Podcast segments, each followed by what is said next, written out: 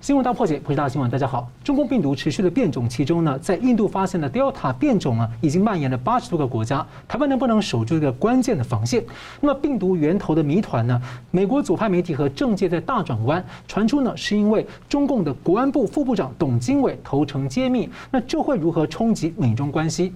前国务卿蓬佩奥是痛批中共持续在武汉实验室研究生化武器。那么国际疫苗生产呢出货延宕，中共借机呢在内外。对台湾发动了疫苗战，那在美国和日本出手之后，加入协防援助的竟然是欧洲的反共小国立陶宛。不过呢，台湾内部现在出现所谓的疫苗乞丐说，中共的喉舌央视呢攻击台湾是所谓的乞丐岛。那么中共七一建党百年前夕，在各地高压维稳，北京陷入了半戒严状态，也持续的窒息香港的自由。那么本周五呢，是香港的苹果日报预定最后一天出刊，预定要刊发一百。万份。那么，香港新闻自由是濒临死亡呢，或者是置之死地而后生？我们介绍破解新闻的来宾：医师工会全联会副秘书长罗俊轩医师。东西好，各位观众大家好。日本资深媒体人石板明夫先生。大家好。好的，我们先请教罗医师哦，大家很关心，就是香港的啊，对不起，台湾的疫情呢，从五月十九号全境进入三级警戒，那现在本土疫情有降温的趋势。防疫指挥官陈时中说：“大家很期待的，就是确实还有在思考说，依照这个台湾各地风险高低程度啊，来分区做解封。不过他还是倾向全台湾一起撑过去这段时间。那有些专家跟县市首长也主张台湾一致。所以请教您观察说，台湾疫情目前整体的走向，那如果解封或者降低这个警戒层级的话，有哪一些是要特别注意的？是，我想哈，这几天台湾的疫情确实是让大家比较放心一些啦。”因为连续好几天，我们的一个单日确诊的一个数目都剩下二位数。那另外就是说，在其他的一个县市里面呢，也都没有发现新的大规模的一个群聚的问题。所以民众其实是逐渐会期待说，六月二十八号是不是有一个崭新的不同的一个警戒状况？那当然，很多时候警戒是这样啊，警戒固然重要，但是警戒所搭配的这个相应的防疫作为才是更重要的。是。所以现在很多人在讲说，是不是要微解封啊等等问题了啊？那这个过程中呢，虽然说乐观了，但是呢，也有几个部分是隐忧，我们要去注意的。因为在之前呢，疫情严重的时候呢，到处都是火，所以你看不见破口在哪里。是。那现在慢慢会凝聚起来一个共识，就是说，让所有已经降温的地方不要再有新的火发生。可是，在昨天哦，我们看到有几个部分让大家担心的啦。第一个就是什么？就是长照中心的问题。嗯。那长照中心其实每个县市都有。对。但是我们知道双北它其实承载了台湾四分之一人口。所以它的一个长照中心其实最多。那之前曾经有信义啊，现在又出现我们说市林区的长照中心。那事实上呢，我们现在知道说，从六月八号、九号、十二号，这某一个长照中心就一直在发出呼喊，就他们有病人是确诊的。那尤其是老人是属于我们说的这个插管的一些老人，啊，那他们可能这个活动也不好，那他们也住得很近，一个长照中心没有办法有很大的空间让大家能够各自的分流分舱。所以呢，在这种很现实的一个状况之下呢，就容易造成一人确诊，整个肠道中心的疫情就会起来。是。那各位看哦，现在台湾如果疫情假设每天是这个两位数字，只要任何一个长照中心烧起来，马上就变三位数字。所以变成说六月十八怎么做？到底这个微解封怎么解？现在比较大的问题是说，虽然台湾没有被我们说的这个 COVID-19 这个疫情所淹没，可是呢，经济的问题呢慢慢凸显。那在我们现在的一个防疫升级里面哈，因为我们说的这些所谓的，比如娱乐业或者餐饮业啊，这些部分其实都是完全是几乎是禁止的。你虽然说可以外带，但是有很多的餐饮其实它不适合外带，是，所以造成什么？整个社会的那个内需有一点我们说断裂的状况。那当然有人呼喊说，是不是要有一些经济的概念去思考平衡去发展这些问题？那我给大家看一个部分是说，现在更重要的是什么？在于疫苗的施打哈，因为前阵子开始打的时候，台湾社会出现问题就是。很多 A G 的一个施打之后，大家会担心说，虽然指挥中心说这个致死率其实没有超过背景值，老人家不用担心，但是毕竟就是发生很多很多我们说的家属没办法接受的这种遗憾。这张图里面呢，显现现在世界很多知名期刊，包括 Lancet，包括 Science，都很重视什么？就是疫苗混打的可能性。嗯。那下面这个图呢，其实是最新的新闻。是。这个德国的梅克尔总理他也说，他也混打，他第一季打 AZ。那大家知道说，因为在欧洲 AZ 造成了一个血栓的一个风暴，所以第二季虽然他是六十岁以上，符合德国施打第二季 AZ 的一个标准，但是他也很勇于尝试他混打。那目前看起来呢，国际很多的研究都认为说，我们现在虽然混打，但是安全性是无虞的。应该是混打那个莫德纳嘛？对，比如说啊，我们有一个就是呃还没有完全正式发表的一个研究，它只是在审查的过程。但是因为这些资讯很重要，是，所以呢，在作者同意之下，就跟世人公告。譬如说，一个英国牛津的一个呃研究里面发现说，如果把 AG 跟我们说的这个 mRNA，尤其是辉瑞混打的话，会有什么状况？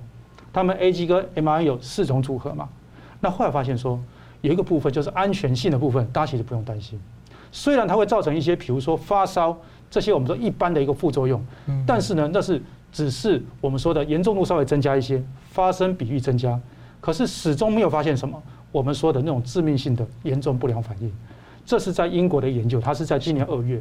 那另外在四月呢，西班牙也有一个研究，它是针对我们如果打了 A G 之后，第二剂假设打了我们说的辉瑞之后，会不会造成防护力更高？结果发现说，诶，它产生的抗体可以达到七倍以上。所以在二月、四月两个研究分别支撑什么？第一个安全性无虞，第二个好像防护力会更高。当然真实世界数据还没有完全出来。那我们知道说，韩国现在也在做混打的研究，所以我觉得说，站在台湾整体群体防疫的一个观点来看，我觉得我们指挥中心也要加把劲，要思考这件事情。那另外，台湾很重要的价值是说，这过去的九百小时，除了疫情慢慢下来，也是台湾疫情面对的一个重要压力测试。我们的重症加护病房整个都整合起来，我们的这个所谓的这个检查 RT-PCR 这个量能也都提升。那另外，我要跟大家澄清一张，是从去年开始，我们全台湾哈医师。医师工会全联会非常努力的，就是所有医疗量的一个整合。这个时候呢，发生在什么？发生在疫苗上施打是很重要的，因为我们发现说，大型施打站呢也有些不足的地方。是，如果是街头巷尾，哦，我们街头巷尾说，这个很多的诊所，它可以借由对民众更加的了解，平常做他的家庭医师，所以在评估上会更小心。那现在很多八十五岁老人，有时候他到了施打现场，如果能够借由我们说这是熟悉他状况的医师。给他做很好的评估，譬如说，诶，他过去有什么疾病啊？有没有正在进行做了癌症治疗啊？有没有在化疗、放疗等等？或者说他今天的血压怎么样？血氧如何？心跳如何？那如果觉得说，诶，一看好像状况不是很好，我们为了安全起见，可以叫他回家休息一下。那他也没有奔波很远，街头巷尾嘛。所以我觉得说，第二阶段的一个疫苗的一个施打，就是要从这张图里面看到一个端倪，就是所有的医师，你看这边。是我们说的很多一般的这种必要的医疗，既由医院跟基层一起来合作，把我们最担心的老人家的安全那块补起来，也把民众最担心的那些疑虑把它化解。所以整个台湾现在进入一个相对是比较好的一个战略位位置。那至于说现在病毒的一个问题哈，除了说我们在一开始曾检测说说它是一个英国的一个变种病毒之外，我想过一段时间呢，包括现在广州、深圳还有周围等的东亚国家。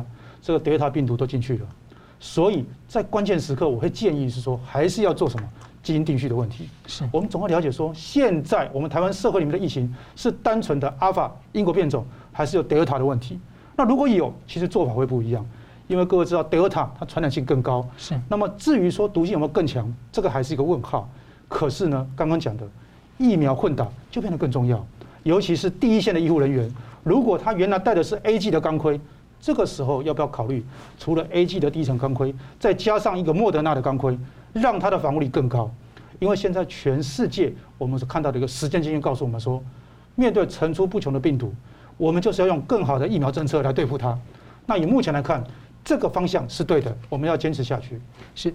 好的，现在最近呢，这个国际疫苗的市场持续短缺，那包括甚至研发国跟生产国自己要抢货也很困难。那台湾先前有两千多万的这个剂的订单呢，出货严重的迟延，其实很多国家都一样。那采购 BNT 跟辉瑞也被中共阻挠。那美国援助赠送给台湾两百五十万剂的莫德纳疫苗，也感谢台湾当初援赠救命口罩给美国。不过呢，引来国外有一些留言质疑，认为说啊，台湾其实是一个有钱的国家，很富裕，为什么美国就不让正常的商业合约的疫苗出口？当然，美国有一些他的考虑或是出货的压力。那另外呢，有许多国家疫情比台湾严重的多得多得多，但是得到的疫苗援助呢，现在是不成比例。而在台湾内部呢，之前有声音是质疑美国跟日本的帮忙不够，那最近则有所谓的这个疫苗乞丐的说法来批评台湾政府的部署不足。那那现在连中共喉舌央视也说台湾是所谓的乞丐岛。所以请教这个石板先生，你怎么看啊？像美国、日本，特别是像立陶宛小国这样的远赠，那对于这样的一个有一种说法说台湾不需要施舍，那您怎么看？就是说，应我们应该怎么看这样的一个事情？呃，首先我觉得就是说，我觉得台湾这次外交是非常非常成功的。就是说，外交是什么呢？外交就是拿最小的资源换取更大的利益嘛。那么在这种情况之下，台湾没有付出很多东西，拿到了很多的帮助，说明台湾过去的外交是非常成功的。不管是对美国、对日本，包括像立陶宛这样的，虽然只有仅仅两万剂，这叫千里送鹅毛，礼轻情意重嘛。这也是他表示支持台湾的这么一个非常明确的一个信息嘛。那么也大家很明显就看出来，就是这一次不仅仅是对于病毒的一场战争，而是对于中共一个价值观的抗争，已经非常明显了。那么。就是说，美国和日本，就是台湾，其实疫情并不是严重，但是说台湾的信心最容易垮掉，因为旁边有一个庞大的中国，用各种方法给你施加压力。台湾内部有很多中国的呼应者，在这种时候，一旦台湾的信心垮掉，这个呢要比疫情更加严重。所以，美国和日本都是非常积极的帮帮助台湾。所以我们很明显，就是现在有一种说法，说是。是没有中国没有挡疫苗，而是蔡英文在挡疫苗。这种逻辑上仔细看，你你看谢长廷、萧美琴为了争取疫苗付出了多大的努力，你就可以看出他们是只要有疫苗都都是愿意愿意接受的。而是中国阻挡疫苗，如果没有中国阻挡疫苗的话，美国和日本根本不可能去，这就是说这么大笔的去支持台湾嘛，就是很明显的按自己商业逻辑走就可以了嘛。那么刚才还有一个讲为什么要？用这种免费的方式捐赠，这个我别别的呃西美国的事情我不太清楚，但日本我事情比较了解，我采访过一些，就是说其实台湾一开始也说我拿钱买，因为这个台湾也并不是没有钱嘛。对。但是在日本政府的话，拿钱买这个政府很难处理，为什么呢？因为这疫苗是国家的财产，国家财产如果要卖出去的话，一定要招标。要货比三家，让大家报账。是疫苗又是一个非常稀缺的资源，全世界想要的人很多。他一旦说我要卖出去的话，那很多国家会都会标价嘛。是标价的话，就是就本末倒置嘛。日本不是想赚钱嘛？是。但是说，如果说我要卖出去，日本怎么定价？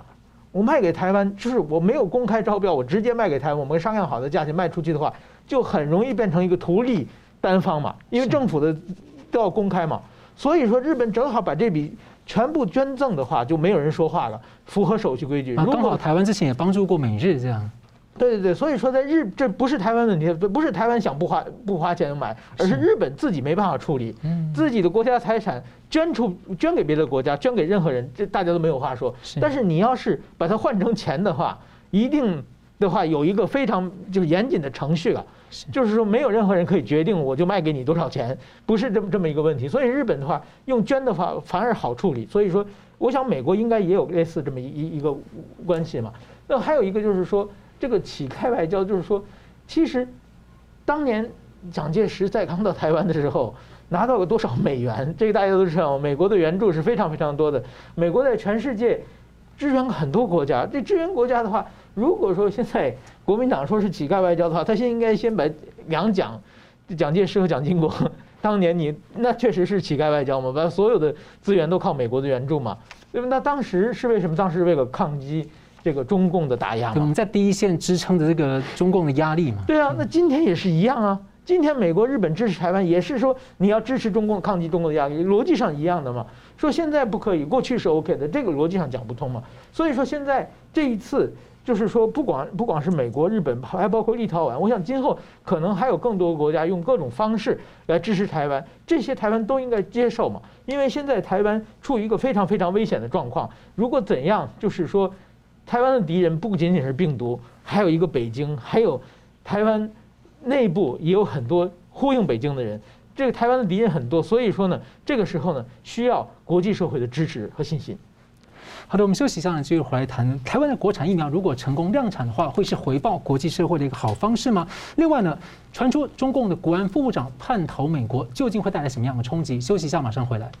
欢迎回到《新闻大破解》，延续前一节的讨论呢，在日本和美国之后呢，立陶宛宣布九月底前要捐赠台湾两万剂的 AZ 疫苗，让台湾人是非常非常的震惊，也非常非常的感动和意外。所以请教罗医师啊，您怎么看说？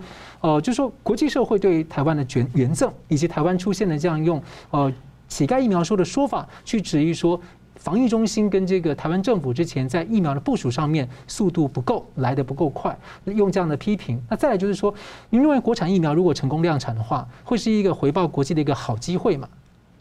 呃，我想啊，第一个就是说，呃，乞丐疫苗这样的一个说法啊，大可不必了，因为疫苗现在在全世界是非常重要的物资。那我们常常在讲说，这个乞丐的东西应该是属于剩饭剩菜，可是看起来这都是龙虾鲍鱼啊，所以我想它不是一个乞丐疫苗。那另外一部分是说，呃，其实这是国际上民主阵营一连串的一个相应的一个作为。从六月四号，我们隔壁哈石板先生的一个祖国哈日本驰援台湾那一百二十四万剂的一个 AZ 疫苗，到后来美国在最近两百五十万剂的这个莫德纳疫苗，以及连我们说的这个立陶宛这样的一个不算大的国家也愿意捐输台湾，我觉得这是一个民主相继的一个协助过程。大家不要忘记说，在疫情开始的时候，台湾也对世界做出重要的贡献哦。我们常说那个物质哈的一个价值是要看它的稀缺度。是当时呢，疫情开始的时候，全世界缺口罩，甚至全世界还有两个阵营说口罩成功主义跟口罩失败主义。那么后来呢，台湾证明什么？各位很多观众啊，一定把自己的那个我们说的实名制口罩啊捐输出来，是就全世界都收到这样的礼物，而且是第一线的医护人员。所以现在是国际互相感恩相助的时候。那我要讲一下，说这个疫苗到底有多？呃，现在所说的疫苗多么重要？不是每次疫苗都被国际认可，能够通过实证的检验。我们上次讲说，哈，在六月十一号的时候，这个 JP Morgan 他有做一个报告，他说有好多国家他们打了很多的疫苗，打好打满，可是最后呢，不但他们的确诊没有减少，而且连死亡的个案、住院个案、重症个案都不断增加，包括什么？包括这个塞西尔共和国，是包括乌拉圭，包括巴林、阿根廷，包括智利。也就是说，当你选错东西的时候很麻烦。疫苗这个东西，你想要买都不一定买得到。那当然有一些国家比较成功的经验，比如说像这个我们说的英国、法国、美国等等。所以疫苗本身在这个世界上是非常非常重要的、很有价值的东西。那另外一部分是说，也有一些国家在这过程中，他们很努力想要开发自己的疫苗。有些人说国产疫苗有什么了不起？那没有做三期。我跟大家说哈，现在有一个国家哈，叫做泰国。泰国他说哈，这个疫苗呢，不管是代工或者自己生产都很重要。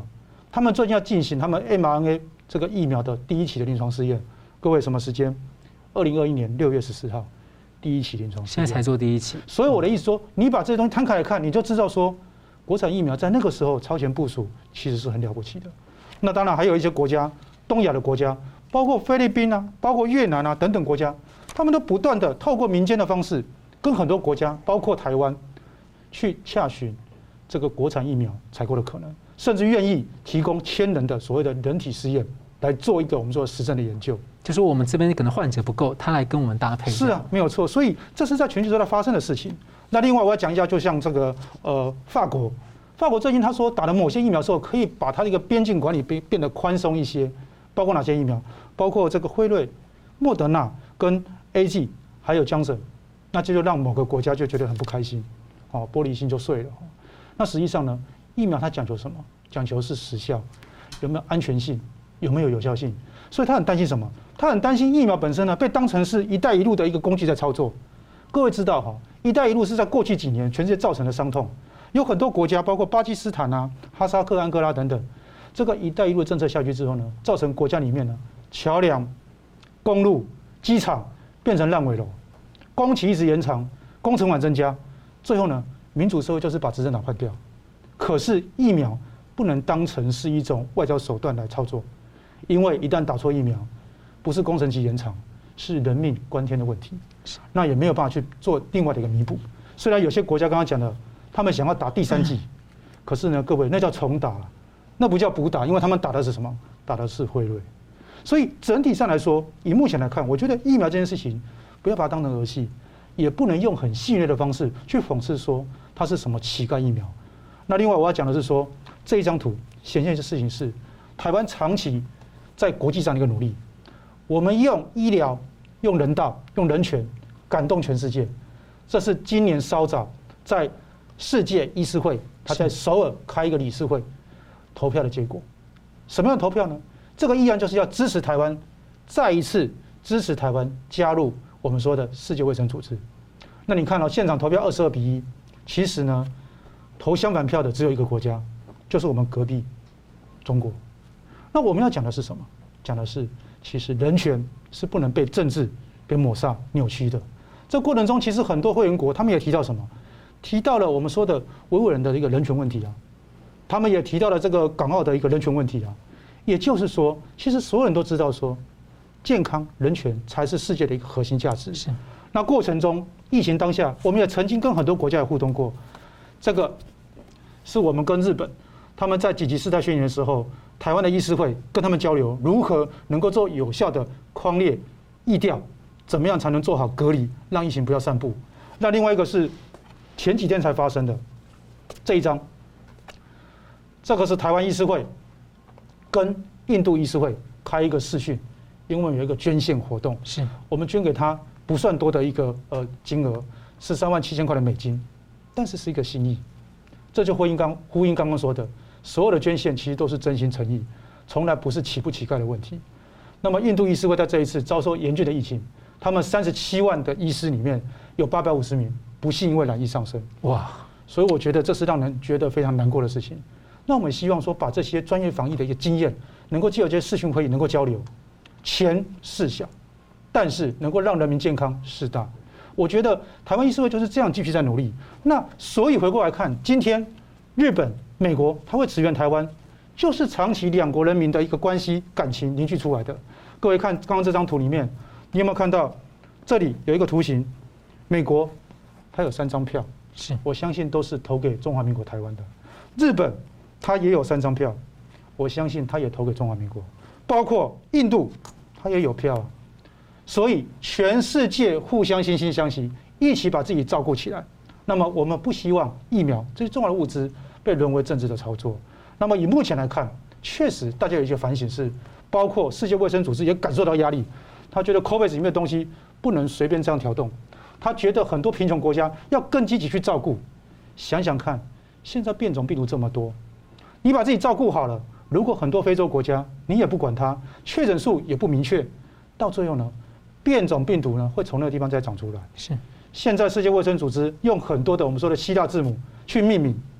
我觉得，如果世界卫生组织不把它的政策弄得更清楚，继续沦为政治的筹码操作的话，再多的希腊字母都不够用，到最后到处都是变种，人类的苦痛就会继续持续。所以我觉得这是重中之重，大家一定要想清楚。所以就看到这个前国务卿蓬佩奥就喊话说，他认为要采取一些行动，例如说应该要建立一个新的这个国际的卫生机制来更有效的。那最近的消息是看到那个呃参议院情报委员会的副主席。那个 Marco Rubio 他就特别提到说，他认为他们掌握了一些讯息，很担心中共有可能再让有第二次的病毒出来，就可能不管是什么原因，但可能造成很大的风险。我们继续讨论这个美国对决中共的另一个战场是中共七一建党百年前夕啊，升高各地所谓的维稳，那北京也进入了半戒严状态。中共中纪委呢是突然重提在九十年前。当时呢，这个还是国民政府在大陆的时期的一个顾顺章事件。那习近平是带头宣誓所谓的永不叛党，那种多个迹象呢，指向中共的国家安全的副部长董经纬在二月份已经叛逃了美国，那么带来了大量的机密，像是包括生化武器的研究，还有呢，在美国的间谍布局跟对政界跟商业的收买。那美国媒体呢，披露了更多的细节。中国的问题专家张家敦分析啊，如果这消息是真的，那有可能会导致中国共产党在一夜垮台。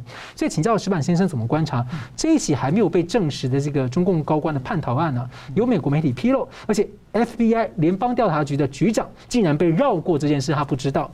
那又怎么看中共的这个现在目前？透露出来的一些反应，是不是有可能是让这种倒习近平的势力送黑资料出来？那再来就是说，您认为美国可能会怎么怎么来处置？会如何的影响美中关系？呃，中国每五年有一次党大会，每到党大会之前呢，都有很多很多事情出出现。那么现在呢，这次就是说这个董经纬事件呢，现在传得纷纷扬扬，但是说呢，我们还很难证实到有很多迹象，比如说习近平带头。呃，大家一起宣誓，这个是很就是说很诡异的一个事情啊，宣誓永不叛党。我想现在一个近代国家，像这种用黑社会 的这种呃方式来宣誓的政党 和执政党，基本上是很少见到的，对不对？因为这个政党，所有政党都是我不愿意做的话，明天就可以脱党嘛。这种事情在全世界到处都都是嘛。这就必须要永不叛党，这说明一定是有人叛党才会出现这种事情。但是说董经纬呢，他只是一个。党代党代表的连中央委员都不是，所以说如果是董经纬级别的话，应该宣誓的，我觉得是就公国安部部长就够了。这个习近平有点太高了，是不是会有比董经纬更高的人？呃，在宣誓，这个就是我觉得有有可能一定是出大事了，但是什么大事我们现在看不到，是不是董经纬，我们也没有太多的证据。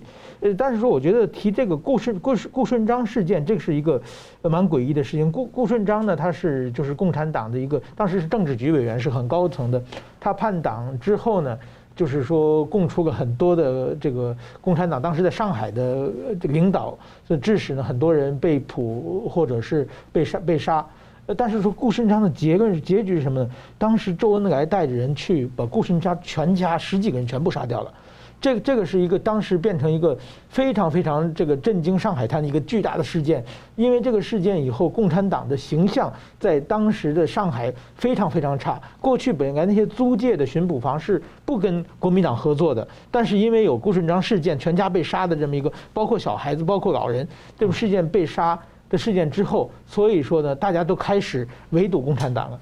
所以 这这一场呢，我觉得提到这个，呃，顾顺章事件呢，我觉得他是想告诉叛逃到美国那位共产党人，你们全全家至少你有亲戚朋友很多在国内，你要考虑顾顺章他们家人的下场。所以说你到美国要合作的话，你要注意点。我估计有这种恐吓的这种色彩在里边啊。是。那么至于刚才讲的张家敦先生他说的，就是说共产党可不可能一夜垮台？我觉得这个呢有点过比较乐观啊，因为就是共产党这种独裁专制的国家的重要领导人叛逃，在历史上有非常非常多。在中国呢，呃，历史上比较名比较著名的就是许家屯，当时香港是当过江苏省委书记的一个，也是中央委员级的叛逃到美国，这是一个事件。另外一个呢，更明显的就是比如北韩。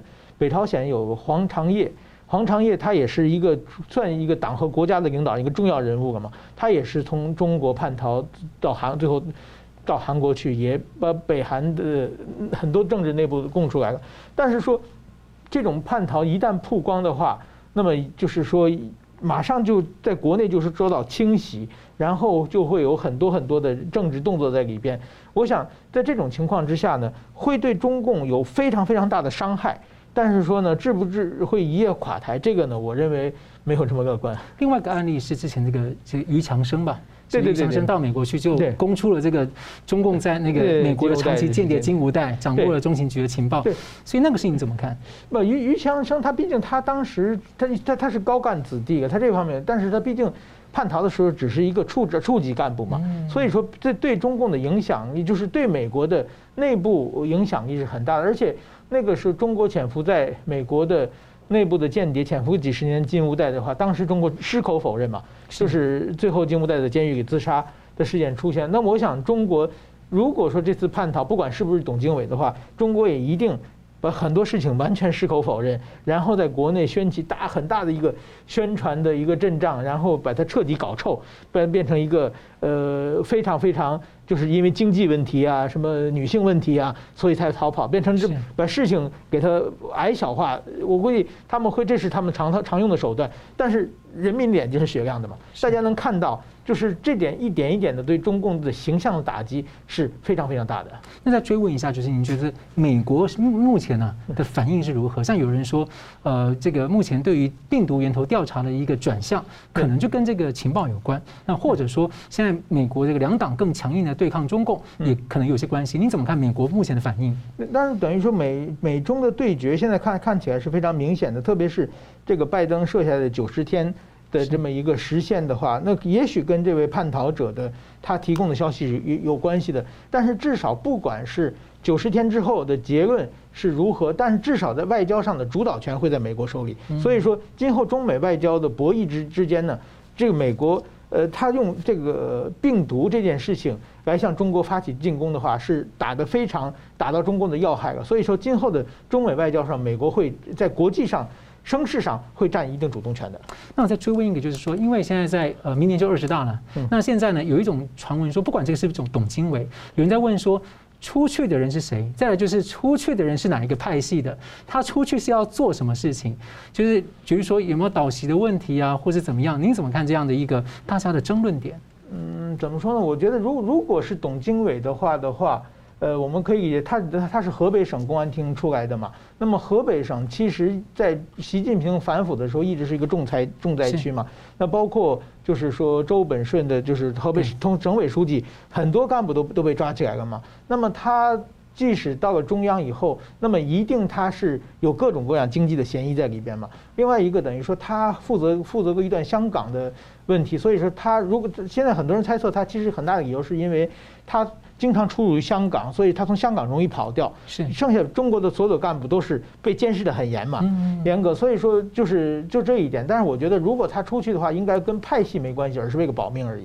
是，好，非常感谢。我们休息一下，继续回来谈一谈呢。台湾能否守住防线来挡住这个 Delta 病毒入侵？那另外的话呢，香港能否守住防线，让苹果继续活下去？休息一下，马上回来。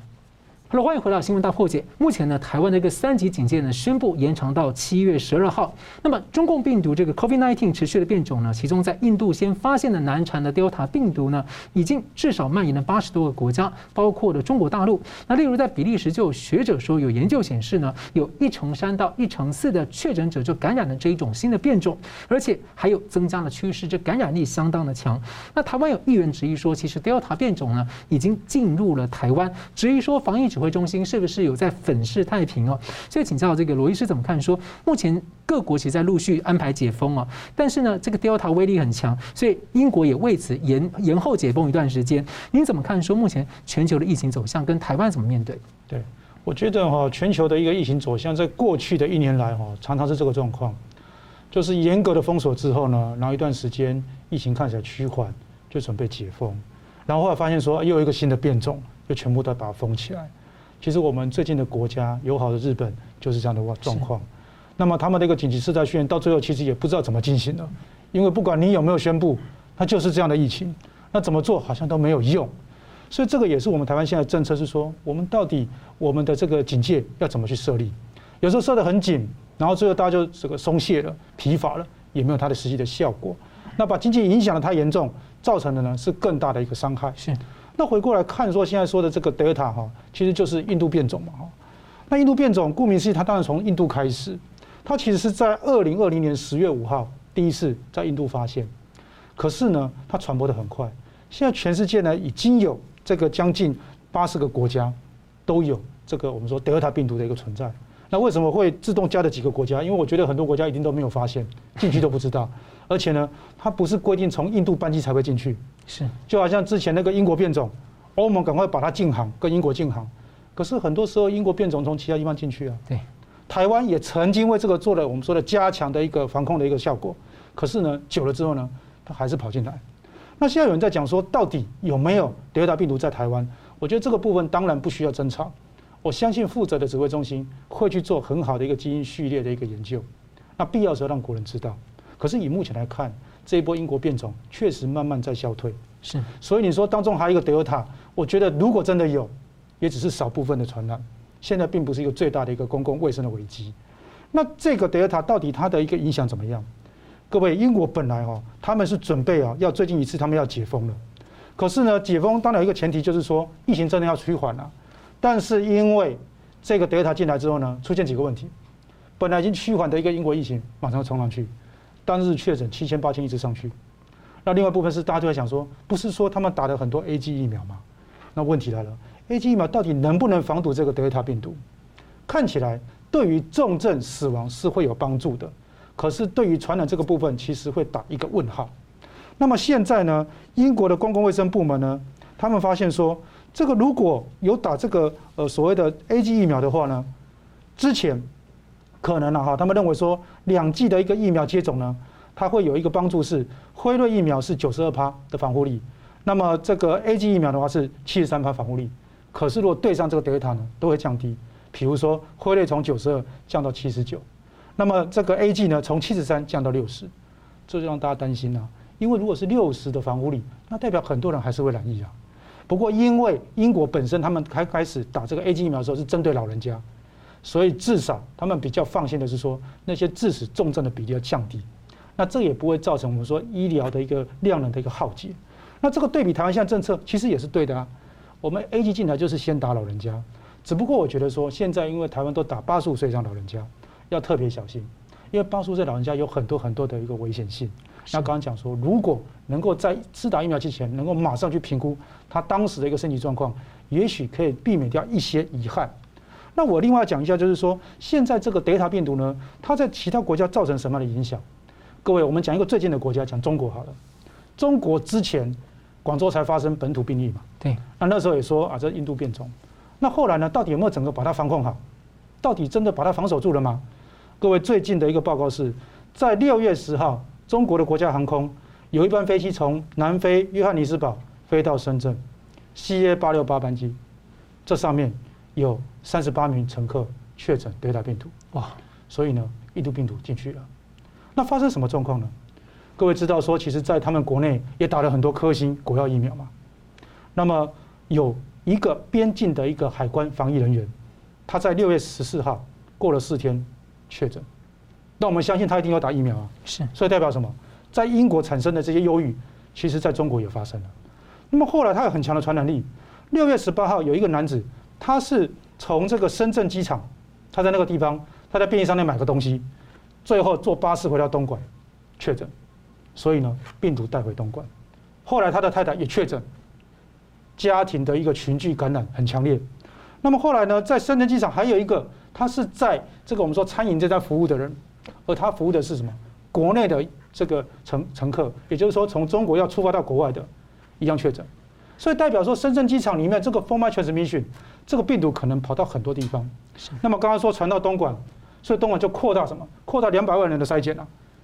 两百万人 PCR 筛检，所以我觉得每个国家都要特别小心。那回过来看是说，台湾现在在这一波里面要怎么去注意？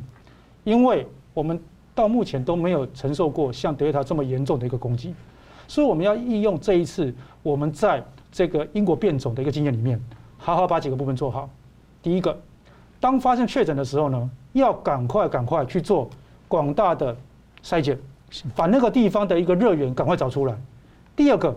必要的疫调还是要做，其实你赶快进去疫调的话，才能够把事情框住，动作慢就没有办法。那再来什么？我们一直在说的，居家的隔离、居家检疫要去落实。那现在中央也研议说，当你完成十四天的这个居家检疫、居家隔离出来之后，再做一次 PCR 检查，确认身上没有病毒，因为毕竟现在这个德尔塔病毒，据说它的传染性又比之前的变种高了六成，所以呢，我觉得目前。各国都面临的一个困扰，就是说，到底能不能解封？到底打疫苗有没有效？可是我觉得很多事情是这样，人类穷尽努力，就是希望把事情做好。我们有一个趋势的发现是说，现在 COVID-19 的一个病毒，它就是走一个流感化的过程，只不过这个流感过程中看起来很漫长。第一个，它的致死率还是太高了；第二个，它跟流感不一样，它没有季节性啊，它一年三百六十五天都在攻击你啊。所以可能要一段时间，当所有疫苗都广布之后，才慢慢会出现我们说真正的流感化。以目前状况，全世界各国都必须要提高警觉，不能掉以轻心。好，接着我们的焦点呢，谈到了香港，大家非常关心。在中共七一建党日呢，也是香港人近二十年来每年大游行捍卫自由的日子。当年二零零三年呢，就是五十万人看本来二十三条的国安立法挡不住了。五十万人上街之后，奇迹的挡下来了。而在七一前夕呢，现在港人被剥夺了七一游行的一个权益。那二十五年来历史的香港《苹果日报》也恐怕呢，也确定看起来在周五呢就预定要停刊了。苹果接连被搜索，高层被逮捕，资产被冻结。那么今天呢，又有编辑的主笔也被抓了。那董事会决定，如果资产周五还不能解冻，恐怕就会停止运作。目前呢是预定周五就是最后一天要刊发一百万份。那即便国际纷纷的有那么多联合声明在关切香港啊、新疆啊、台湾啊，那美国、欧盟、台湾也都强烈的谴责这个港府跟中共对苹果的做法。不过呢，香港特首林郑月娥啊，昨天在记者会上被记者追问国安法啊、打压苹果日报的问题啊，他是头也不回的，很傲慢的就离开。所以请教石板先生怎么看？其实我们前一阵子就有听说，因为我们传闻说在七一之前苹果可能会被处理掉，当时就觉得说时间那么短，怎么怎么 可以那么做那么大的事情？结果真的没想到能够超越中共，只有中共。现在似乎要成真了，香港新闻自由究竟会不会死掉？嗯，不，如果苹果被打掉，这基本上就这，而且它这个完全是，如果说我们过去讲的这个黎智英，他是应该组织一些抗议活动。呃，或者是就是说，呃，怎么说呢？如果游行，呃，就是没有申事先申请的游行，这种的话，我们退一百步解释的话，某种意义上，这个还可以，就是说可以解释出出来这违法嘛？就是说，但是这次《苹果日报》它很点名，就是说是因为他们报道的内容，这就因言治罪嘛，这就是文字狱嘛。是，所以所以说这个就是完全是中中共已经完全赤膊上阵了，他根本不在乎你社会的观感怎么样啊，他就是。要杀掉你嘛？而且就是说，用非常强烈的手段把你银行的所有的资金链冻结，然后让你就是说发不下薪水，印不了报纸。所以说，在这种情况之下呢，那就是说他是有有意在打压了。那说句说句老实话，作为我来说呢，我也是一直是苹果日报的一个读者。呃，我觉得就是说用这种方式，是反而将来可能会浴火重生啊。就是当将来。香港民主化之后，明《苹果日报》还有再翻身的机会。反而我觉得，比如像《南华早报》一样，慢慢慢被渗透之去之后，以后每天写什么支持习近平啊，什么社会主义、中国特色社会主义啊，天天写这种文章的《苹果日报》，我们是不想看的嘛。他作为一个抗争者来结束，呃，我认为是一个短期的结束。这个会对将来香港会会对《苹果日报》的这个。品牌还会永远留在呃香港人的心中。我认为这这种事情，呃，某种意义上的话，也是算他们的求仁得仁的一种方式吧。那么，呃，中共对香港的打压呢，我觉得就是分几步的。第一步呢，是在议会，就是说，本来香港呢，就是在议会之中呢，有呃一部分，当然是少，不是占不了多数，但是有相当一部分民选上来的民主派的议员呢，他们一直对。就是说，香港的民主啊，香港的自由，香港的法治，提出一些有建设性的意见，在监督政，采取一个监督政府的这么一个呃工作功能。呃，这些人呢，已经在就是去年到今年彻底被打掉了嘛，或者是被直接抓起来，或者是被被剥夺下次选举的资格，然后又通过人大的修法，把这个整个香港的这种选举制度改变，所以让香港人的。代表民意的声音已经完全在议会中基本上消失了，这等于说议会他们的控制了。那么第二步呢，他们就要控制这个媒体。这控制媒体的话呢，就是说，在新苹果日报，它这是很明显，它需要一个，就是说，它的目的是一个寒蝉效效果嘛。就是苹果日报被打打压之后，那么一定很多的，就是说，呃，怎么说，自媒体或者是香港的别的媒体中的一些自由撰稿人的话。也都会考虑到这个，觉得自己的个人的生命和财产的危险嘛，所以说大家会更加谨慎，也不敢那批评政府的声音可能就不容易那么出来。那么在这种情况之下呢，呃，别的报纸呃也害怕被封，害怕被冻结账号，所以说也一定作为报道上也也写会写一些就风花雪月的事情，就不不放弃抗争了嘛。那么在媒这个媒体的高度。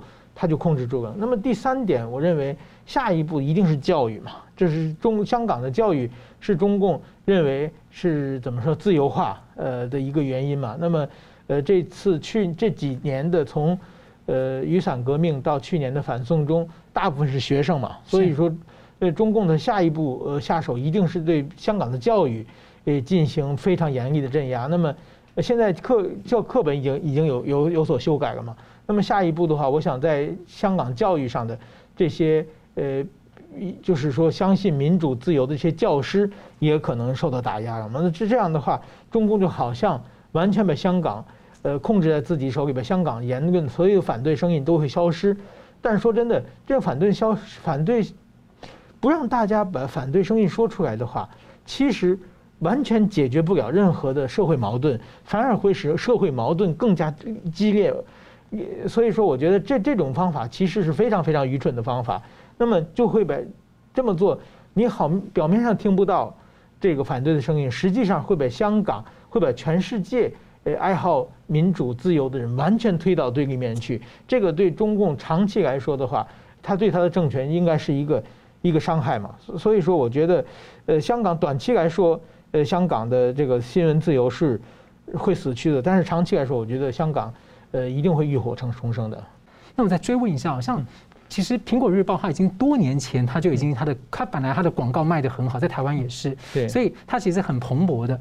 但是呢，在这样的支持之下，但是呢。就中共就是控制了很多这个香港的产业之后呢，他就可能是施压让他们不要下苹果广告给苹果，就苹果金流就显然的就是紧缩，慢慢就压力越来越大。那后来我们又看到像呃中共又可能就是疑似找一些黑社会啊去砸大纪元印刷厂啊，去打这个《民报》总编辑啊等等的。所以看到各种的手法一路下来啊，您觉得说最近又对苹果日报寄出这个资金冻结，就让他你有钱，但是我就把你冻结，让你没办法做事情。嗯。看着它倒掉，您怎么看这样的一个动作？我这个我觉得等于说，他当要把这个要弄掉，他已经下决心的话，这个方法我觉得他是他可很多方法，他可以直接派人把报馆封起来，把印刷厂封起来，不可以。就是说，这种独裁政府，他们对付言论自由的，有各种各样的方法。那么这个冻结资金其实是一一种是办法之一了。但是换句话说，其实呢。如果说他直接去查封报馆，把人抓起来的话，至少我觉得他是通过他的合法的手段，就是说不能说合法吧，就是说呃是对着对针对这个报纸，对对名义上的这是他的逻辑上嘛。现在他把这个经济手段弄下来的话，反而会大家会使大家更恐怖。就是说，当你不听话的话，我就完全的可以把你的钱给你冻结起来、没收起来。这点的话，就是说，其实我觉得。很多很多去香港的外资，因为这件事情，大家马上就感到非常非常恐惧，而且还没有定罪就已经先给你整个冻。对对对，而且这而且动动起来以后，那你这经济整个运营就不行了嘛。那么香港很多以后，香港有全世界很多很多的这个企业在里边嘛。就是说，只要你不听话，我就把你钱压，就是冻死。冻死的话，就是不管你有罪没罪的人，有没有关系的人，会影响到很多很多人的生活。有人跟他是做生意，比如说。呃，我是一个卖报摊的人，我跟明我跟苹果日报的思想我并不赞成，但是我是卖报为生的。如果苹果之间动起来的话，我钱就没有了嘛。或者我是印刷厂的，你拿什么来我都给你印的人，但是你把钱动起来，这些人生活都会受到严重的影响嘛。那这样的话就是完全超出了一般的合法的，就是呃会牵扯到很多很多无辜的人嘛。用这种流氓手段。来控制的话，会使很多很多的在香港的经济活动受到影响。我想，将今后会有会有大量的外资或者港资会出逃的。那再一个就是说，因为这个事情发生在七一之前啊，嗯，您觉得第一个什么样意义？第二个是说，这样的话对对像说您这样的国际媒体来说，您会选择觉得您从您角度会觉得说，我们更应该要进驻香港去报道，或者说这时候要考量安全要撤出来，这是很难的决定，你怎么看？呃，我觉我觉得就是说，进入香港去报道的话，那现在他已经抓人抓红眼了。就是说，我们报道的并不见得是，我想很多国际媒体说，首先我像我们报社的媒体的话，就是记者签证他就不给了嘛，我们也进不去的状况。我觉得从从外边报道，从各种各种各样方法，因为报道的方法很多的，到当然说留在里边继续抗争的人，我们非常尊敬啊，他们会拿出第一手的资料来。但是我觉得，呃，大家就是说。与其说跑到香港去报道，不如说你用更大的篇幅，呃，在报道，这形成一个支持香港的一个巨大的一个呃环，这这样的话效果会更好的。在七一之前这个事情啊，七一的问题是这样，我就是说中共他其实非常在乎的香港的两个日子，一个就是六月四日的天安门事件的纪念日，一个是七月一日。七月一日其实这今年是正好是共产党建党一百周年，其实是香港返还的日子嘛。这两个日子都是一个是在维多利亚公园有一个纪念的集会，一个是就是说大家上街去游行嘛。这两个其实是多少年以来中共是最头疼的事情。那么我觉得在七一之前把这个苹苹果日报呃封杀掉的话，其实也是为了阻止这个七一的大家上街游行的这么一个动作。我们最后呢，请两位来宾各用一分钟的时间来总结。我们先请罗医师。呃，我想现在的一个 COVID-19 的一个病毒呢，事实上是在走一个流感化的过程，只是现在一个治病的一个效果还是非常严重，产生了很多的我们说的重症跟致死，那也没有季节性。那目前全世界都努力在打这个疫苗，台湾因为很多国家的一个帮忙跟协助，我们得到了很多疫苗的挹注。那台湾也有自己国产的疫苗，我觉得这都是台湾的价值跟台湾将来可以有的一个武器，面对。病毒的攻击，我们不能掉以轻心。那我也希望说，全台湾的人都要相信一件事情是：所有的努力都是所有台湾人共同的真心诚意。打疫苗，大家不要争先恐后。每一个人打疫苗都造成了群体免疫的贡献，都是保护了彼此。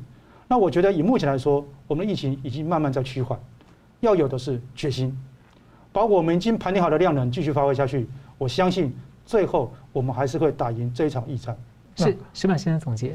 呃，我觉得现在就是现现在讲台湾，就是说，呃，怎么说呢？这一次台湾疫情爆发之后呢，中北京的中共呢，发展了非常非常，就是说大规模的一个对台湾的认知作战，其实就是企图分化台湾社会，让台湾的民众对政府的不信任。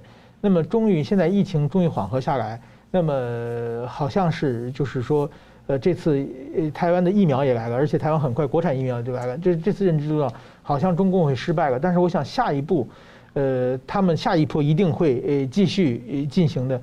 那么我认为下一波是国产疫苗，就是现在台湾有就是说国不管任何人看台湾发展国产疫苗是对台湾绝对有百利而无一害的事情，但是说现在就是有一种声音说国产疫苗的什么危险啊，或者国产疫苗。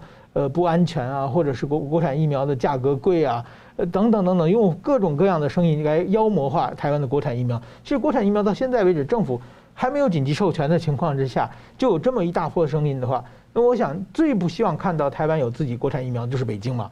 那么，所以这个时候，我觉得台湾一定不能动摇了。就是说，台湾一为了不让国际社会卡卡脖子，台湾一定要有一个发展出来自己的。可以掌控的疫苗，而且这个呢将会成为，就是一旦成功的话，将会成为台积电之后的另外一座护国神山。好了，非常感谢来宾精辟的分析，感谢观众朋友的参与。新闻大破解每周三五再见。